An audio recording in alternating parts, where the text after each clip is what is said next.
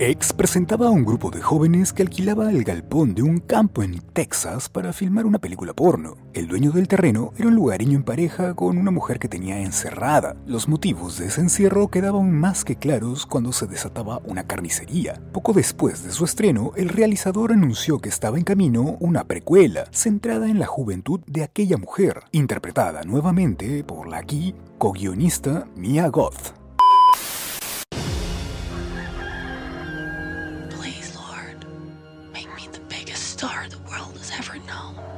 So that I may get far, far away from this place.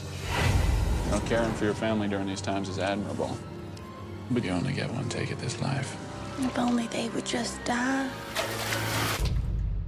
Pardon? Nothing.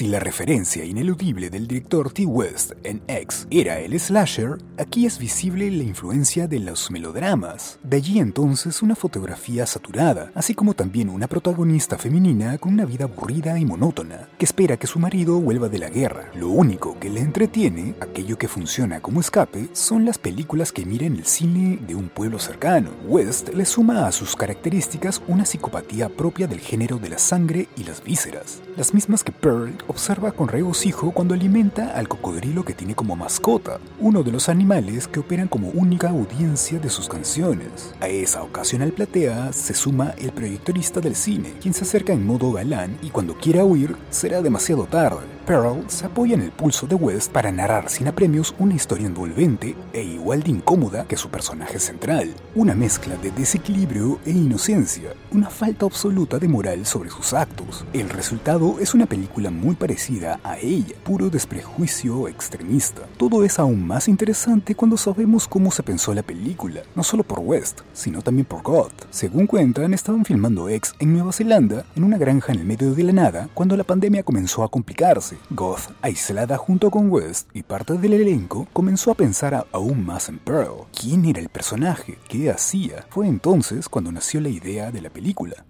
Espera, ¿todavía no me sigues? De paso, también métele 5 estrellas al podcast. Sigo.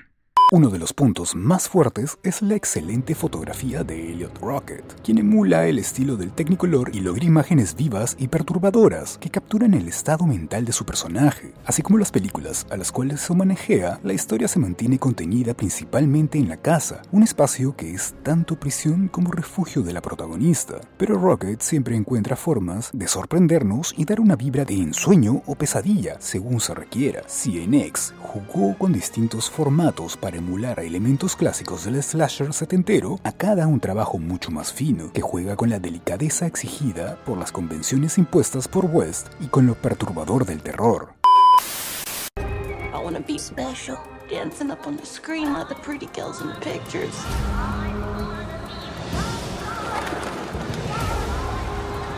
I know what I've done.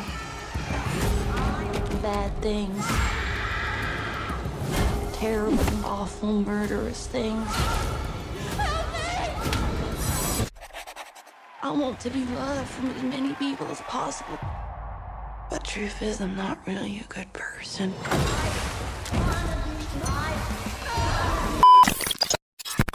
Este podcast es una producción de Vibes, Sound Design House.